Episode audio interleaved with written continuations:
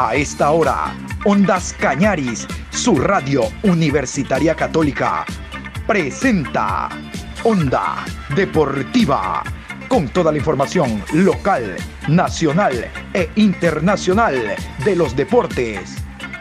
Comenzamos.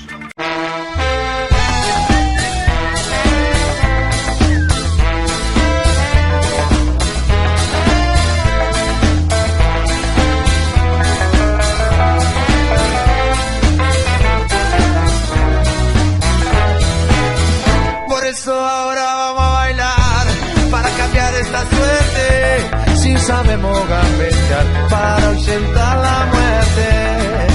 Vamos a bailar para cambiar esta suerte. Si sabemos gambetear para ausentar la muerte. Hola, hola, saludos cordiales. Aquí estamos iniciando la segunda semana del mes de febrero. Hoy lunes 8, programa 670. Cargado de información y ganas como siempre para ustedes porque esta semana los clubes terminan de ponerse a punto, hablando del inicio de la liga profesional la próxima semana, y es esta una semana crucial para partidos amistosos, para incorporación de jugadores, para noches amarillas, blancas, coloradas, negras, rojas, azules, en general. De ese tema nosotros vamos a hablar en horas de la tarde porque eh, tenemos reacciones de los partidos amistosos e invitados respecto a lo que ocurrió el fin de semana. Quiero iniciar hablando de lo que fue el sorteo a nivel de Conmebol dentro de lo que significó Copa Libertadores y Copa Suramericana. Vamos a iniciar con Copa Suramericana porque tenemos cuatro representantes. Como ustedes saben, iniciamos en fase de grupo. La fase de grupo es que juegan los dos equipos del mismo país. De los cuatro representantes quedan dos y estos dos recién van a jugar a nivel internacional. Hay que reiterar que de los 10 países que formamos Conmebol, exceptuando Argentina y Brasil, el resto, toditititito, nosotros tenemos que eliminarnos entre nosotros, entre los clubes de un mismo país. Argentinos y brasileños tienen muy buenos padrinos y ellos entran a la competición con todos sus equipos. Por lo tanto, Bolivia, Colombia, eh, Ecuador, Uruguay, Paraguay, Venezuela, Perú, todos los ocho restantes equipos tenemos que jugar una fase a nivel local. Vamos a, continuación cómo quedaron los emparejamientos. Así quedó el calendario de Copa Suramericana a nivel de América. Fase 1. Copa Sudamericana. Colombia, Deportivo Cali. Sierra de local versus Deportes Tolima. Deportivo Pasto. Sierra de local versus La Equidad. En Bolivia, Nacional de Potosí versus Guavirá. Atlético Palmaflor versus Jorge Bilsterman. Chile, Chile 4 versus Chile 2. Chile 1 versus Chile 3. Paraguay, Nacional versus 12 de octubre. River Plate versus Guaireña. Perú, Sport Huancayo versus Universidad de Cajamarca. Melgar versus Carlos Manucci. Uruguay. Uruguay 4 versus Uruguay 2. Uruguay 1 versus Uruguay 3. Venezuela. Puerto Cabello versus Metropolitanos. Mineros de Guayana versus Aguará. Bueno, y ahí hacemos un alto, porque vamos a hablar de Ecuador. Ecuador lo dejamos aparte. Les cuento qué bonito fue el cruce porque juegan dos equipos de la costa contra dos de la sierra. Es decir, el Macará abre su primer partido el 16 de marzo a las 17:15 enfrentando al Emelec. Dos días después, el 18 de marzo, Sociedad Deportiva Aucas enfrenta a Guayaquil City a la misma hora, 17:15. Después, en el partido de vuelta, el 6 de abril a las 17 horas con 15, ahora Emelec recibe al Macará, mientras que dos días después, el 8 de abril a las 17 horas con 15, Guayaquil City recibe a Sociedad Deportiva Aucas. Reitero, me pareció muy salomónico esto de que dos equipos de la costa enfrenten a dos equipos de la sierra y fue sorteo. Vamos a escuchar a continuación al preparador físico del conjunto del Macará. El preparador físico del Macará habla en primer lugar cómo tomó el grupo, cómo tomó eh, la unidad técnica este sorteo que tiene como rival al conjunto del Emelec. Vamos a escuchar a Roberto Teixeira, reitero, preparador físico, hablando inicialmente de qué le pareció al grupo el sorteo donde tienen que enfrentar al conjunto del Emelec. Y bueno, lo tomamos como todo, ¿no? Digo, es un, es un rival más de, mucha importancia, un equipo grande, que bueno, que, es reconocido a nivel internacional y a nivel nacional y que, bueno, que hay que tomar las medidas y los recaudos necesarios este, para jugar para jugar el partido. Sabemos que adentro de la cancha somos 11 contra 11. Este, que bueno, que el que haga mejor las cosas va a ser el que va a sacar el mejor resultado. Nosotros intentaremos con las armas nuestras de, de, marcar lo que nosotros queremos y con las armas nuestras intentaremos sacar a favor el partido para, para que lo ganemos.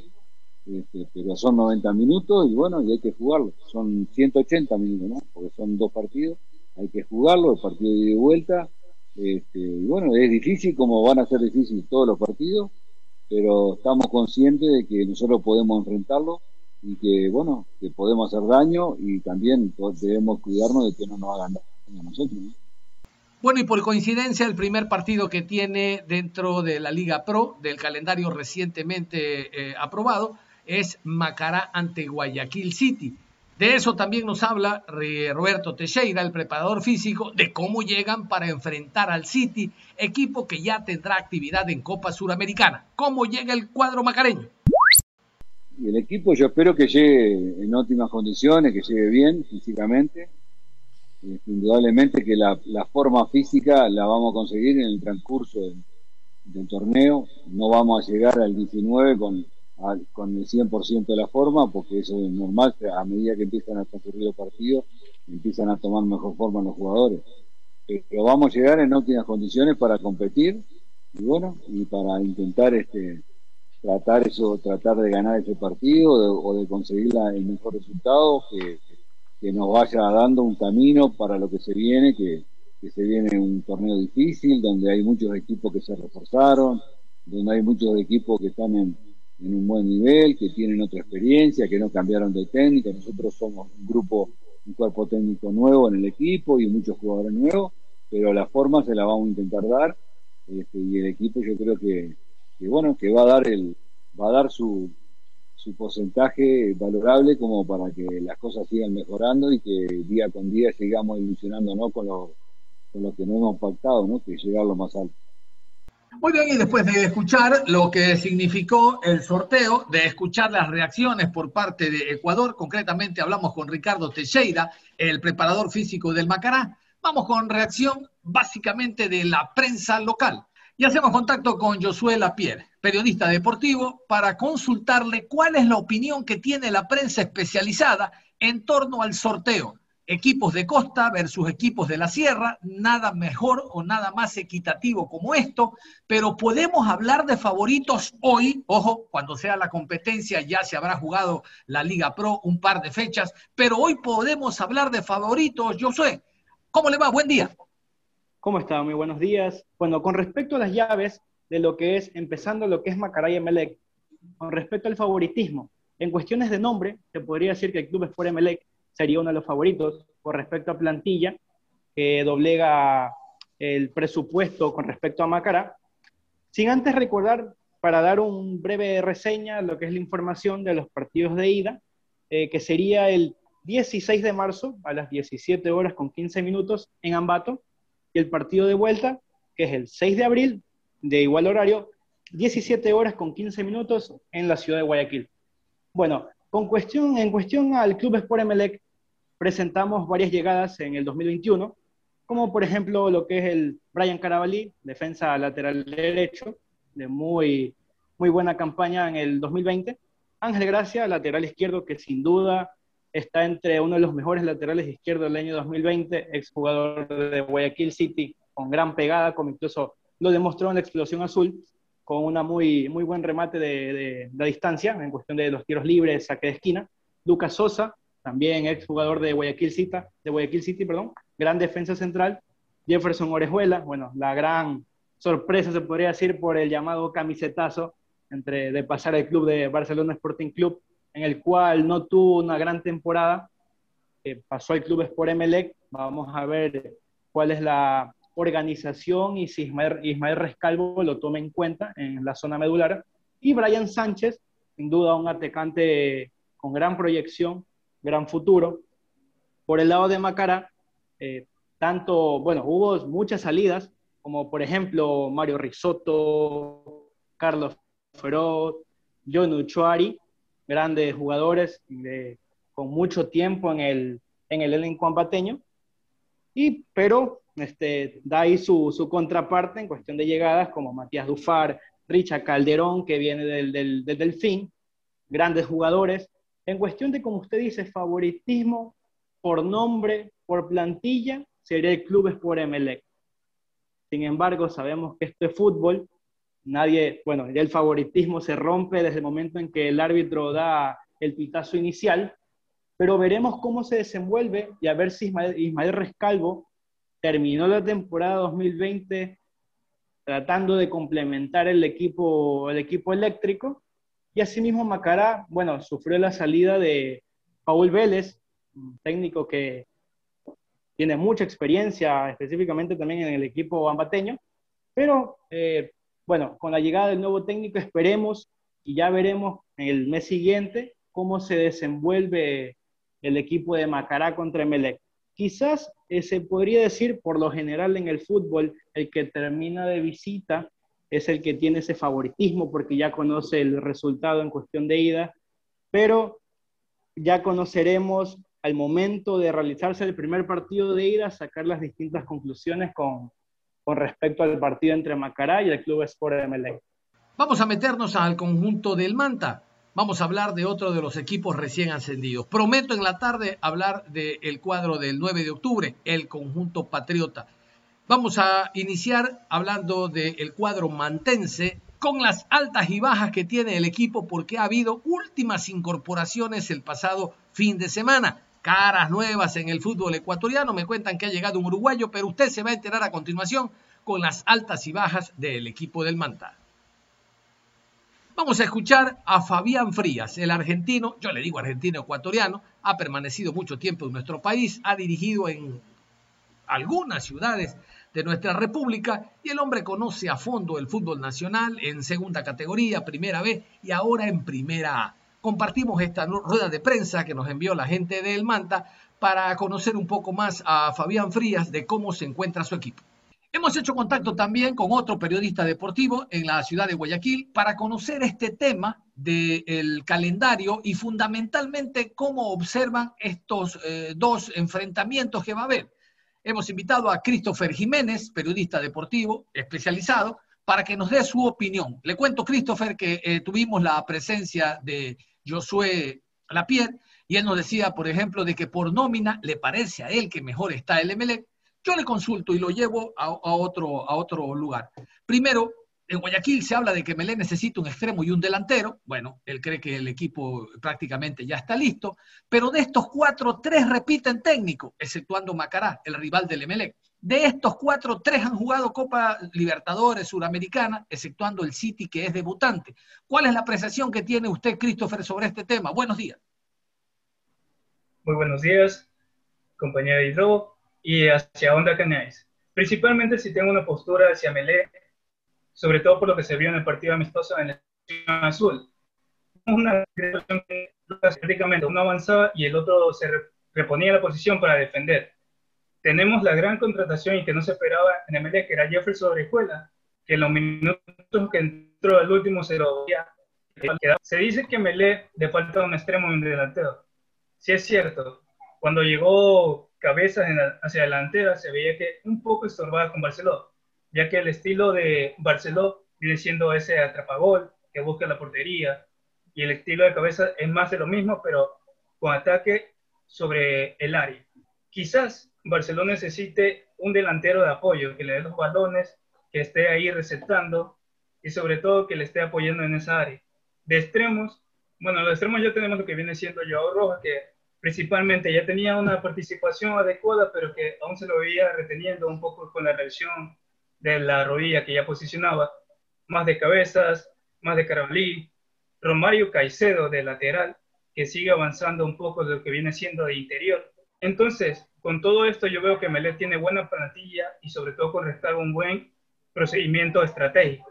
Yo pienso que Melé puede tener mucha ventaja, pero sobre todo Macará tiene una riña con Melé de lo que ya se veía viendo en Copa Ecuador, por lo cual va a competir en las naciones. De parte de Aucas y Guayaquil City, yo pienso que Aucas tiene favoritismo. Con las nuevas contrataciones que se han realizado y con el partido amistoso que se realizó con Liga de Quito, se vio que Roberto Ordóñez, la Tuca, tiene más participación y un poco más de euforia hacia el gol. Recordemos que Aucas le ganó a Liga 4 a 1, con dos goles de Roberto Ordóñez. En cambio, este Guayaquil City, debido a las salidas que ha tenido su equipo y con el partido amistoso que tuvo con Barcelona, se vio que carecía mucho de defensa y sobre todo en el ataque por lo cual lo tendrá muy difícil este partido, pero recordemos que no todo es especulación y el resultado verdaderamente está en la cancha.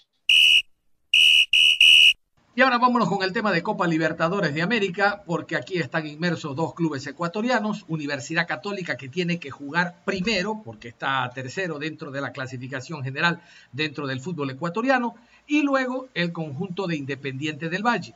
Atención, de Universidad Católica ya se conoce el rival, digo en cuanto se plasme dentro del campeonato uruguayo, que es el que le toca al equipo de la Católica, Uruguay todavía no define planteles, mientras que Independiente del Valle, por estar en otra fase, espera los equipos que ganen la fase 1 para luego continuar, ojalá, llegando los dos equipos ecuatorianos ya a fase de grupos como lo está Barcelona y Liga de Quito. El sorteo para fase de grupos se conocerá más adelante. Aquí el sorteo de Copa Libertadores de América. Llave 1. Uruguay 4 versus Universidad Católica de Ecuador. Llave 2. César Vallejo de Perú versus Caracas, Venezuela. Llave 3. Royal Party Bolivia versus Guaraní de Paraguay. Fase previa 2. Llave 1. Ganador llave 1 versus Libertad de Paraguay. Llave 2. Brasil 7 versus Ayacucho de Perú. Llave 3, Uruguay 3 versus Bolívar de Bolivia. Llave 4, Chile 3 versus San Lorenzo, Argentina. Llave 5, Brasil 8 versus Deportivo Lara de Venezuela. Llave 6, ganador llave 2 versus Junior de Colombia. Llave 7, Chile 4 versus Independiente del Valle, Ecuador. Llave 8, ganador llave 3 versus Atlético Nacional de Colombia. Nos metemos al tema del Deportivo Cuenca, como todos los lunes. Eh, la arquitecta Natalie Villavicencio, presidente del club, habló, entre otras cosas, de lo que será la Noche Colorada. Hago un punto aparte.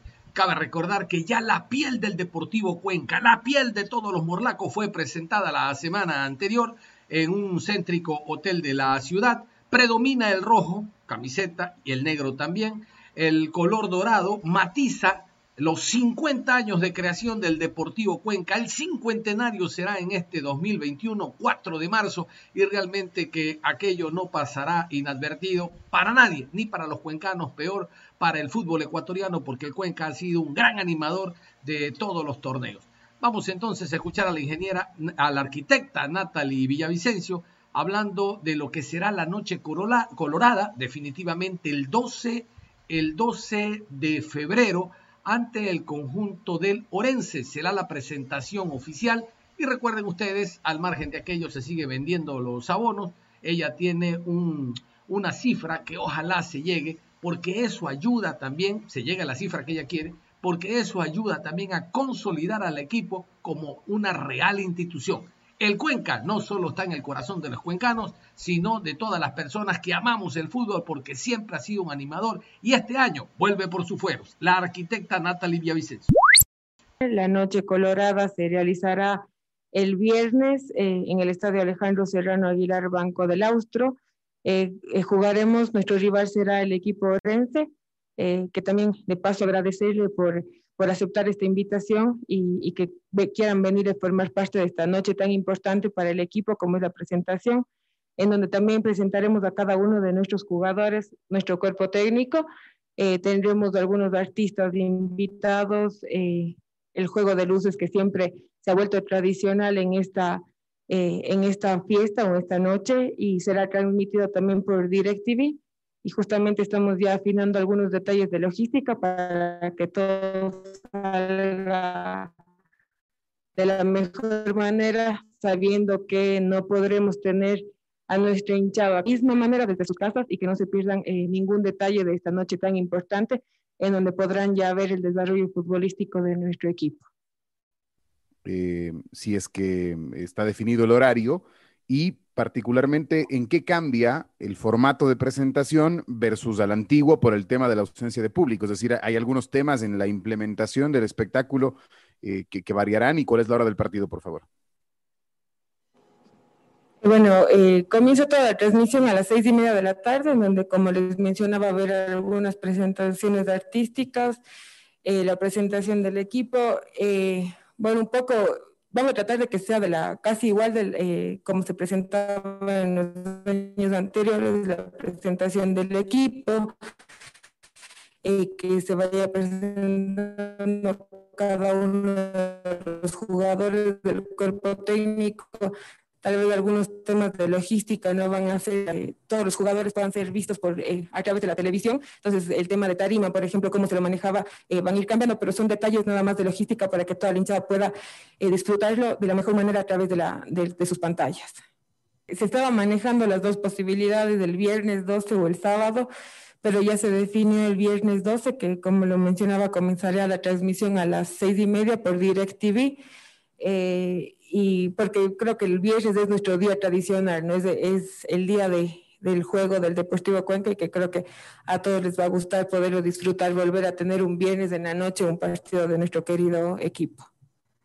¿Cuál es el sentimiento? ¿Cómo lo cómo miran ustedes? ¿Cómo han conversado con el gerenciamiento una vez que ya se firmó también esta situación? El armado del equipo, ¿cuáles son sus expectativas? ¿Cómo se está sintiendo en esta situación, Presidenta, después de que usted ha dado muestras de un cariño inmenso por el club en su presentación en la, en, eh, en eh, la última premiación o en el último lanzamiento del calendario. Ayer también en la de los uniformes se demuestra y ha sido críticamente, pero positivamente cuestionada, por así decirlo, presidente, en las redes sociales. Primero agradecer a toda nuestra hinchada, a todas las muestras de cariño, créanme que a mí me llenan el corazón y me hacen sentir que estamos haciendo las cosas bien. Y creo que al igual que toda la hinchada, nosotros soñamos en este equipo competitivo que nos permita soñar y que creo que va a comenzar eh, este viernes 12 con la muestra eh, de la, eh, del desarrollo futbolístico, ya viendo cómo todo el trabajo que han tenido el, cuerpo técnico y los jugadores durante todos estos días, de esta semana, y que ya podremos ver los resultados en, en el, el viernes y saber qué nos espera en el campeonato. Creo que todos estamos confiados y, y felices del equipo que se ha armado, que se ha formado eh, y sabemos que vamos a tener eh, buenos resultados y que la gente va a estar mucho más feliz, que es lo que nos motiva, ¿no? la alegría de la hinchada. Eh, ¿Cuál es el costo quizás o cuánto es lo que se está derogando por traer al conjunto de Lorenzo? ¿Cómo se está incurriendo en todos estos gastos? Haga la pregunta. Con el saludo para ustedes. Porque el momento de, de eh, comentarles cómo está la organización, eh, tengo que hacer un agradecimiento muy especial y que creo que no va a ser sorpresa para nadie de nuestro querido hincha y auspiciante Edwin Astudillo que, que nos está colaborando en el tema de logística para poder llevar a cabo eh, toda la Noche Colorada, es el auspiciante principal de la Noche Colorada 2021. ¿Cómo está la venta de los abonos? ¿Cómo han catalogado ustedes la respuesta por parte de la hinchada en estos días? Eh, si tienen ya un número oficial de cuánto se ha vendido y cuánto ha sido la recaudación. Y segundo, Natalie, también el aspecto de la camiseta conmemorativa. Muchos hinchas han preguntado cuál será la fecha y cómo será la modalidad de, uso de esta camiseta. No sé si podría eh, darnos detalles más allá de que entiendo que será una sorpresa que se pretenderá tener en el mes de marzo. Primero, te, contestándote lo de la camiseta conmemorativa, eh, al ser la camiseta por los 50 años del Deportivo Cuenca, el lanzamiento oficial será en nuestro cumpleaños el 4 de marzo, en donde podremos mostrar cuál es nuestra camiseta conmemorativa y esperamos que tenga esa buena acogida como la tuvo eh, la camiseta principal y alterna que, que la pudimos conocer el día de ayer. eh, y se irá gestionando para que también sea camiseta para que el equipo pueda jugar, sobre todo en el mes de marzo. Y sobre el tema de abonos, como lo dije anteriormente, agradecida con la hinchada, eh, sabíamos que era complicado el tema de, de, que vengan y compren abonos sabiendo que no era un 100% seguro que puedan ingresar en el estadio, pero creo que todos nuestros hinchas entendieron el, ese apoyo, ¿no? Y que, que, era lo que nosotros buscamos, que es una muestra de apoyo de la hinchada hacia el Deportivo Cuenca.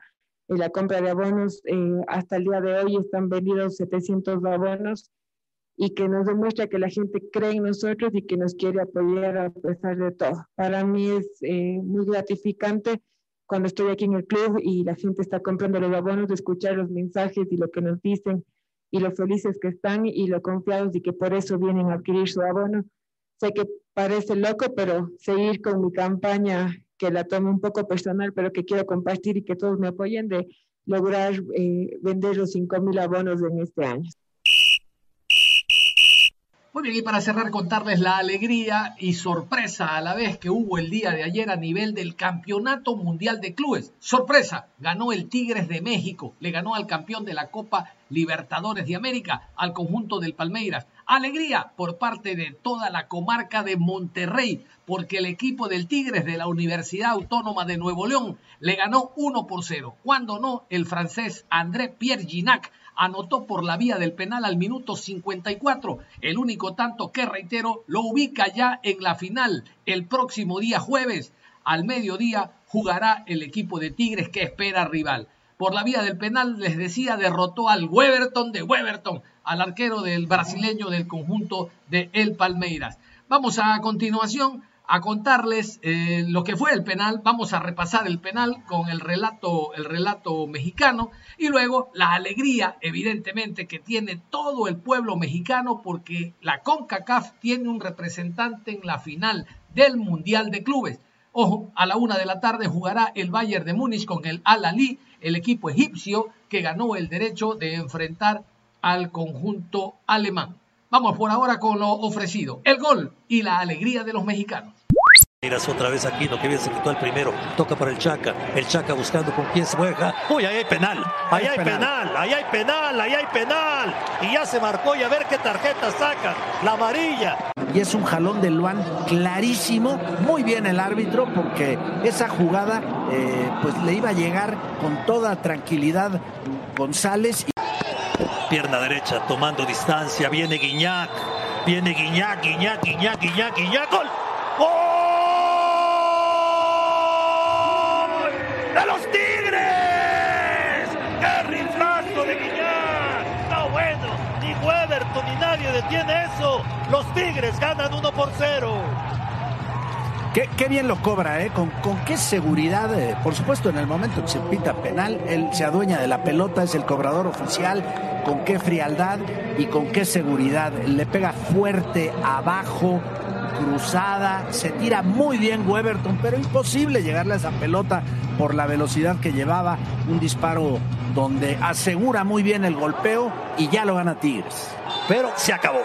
Se acabó, los Tigres están en la final. El equipo de Ricardo Ferretti, mira, tranquilo Ferretti, se va poco a poco por el túnel, mientras que sus jugadores festejan en la cancha. Los Tigres, Toño, le acaban de ganar al campeón de la Copa Libertadores 1 a 0, pero siendo muy superiores en el terreno del juego. ¿eh? Están haciendo historia los Tigres, historia para el fútbol mexicano, historia para la CONCACAF. Enhorabuena.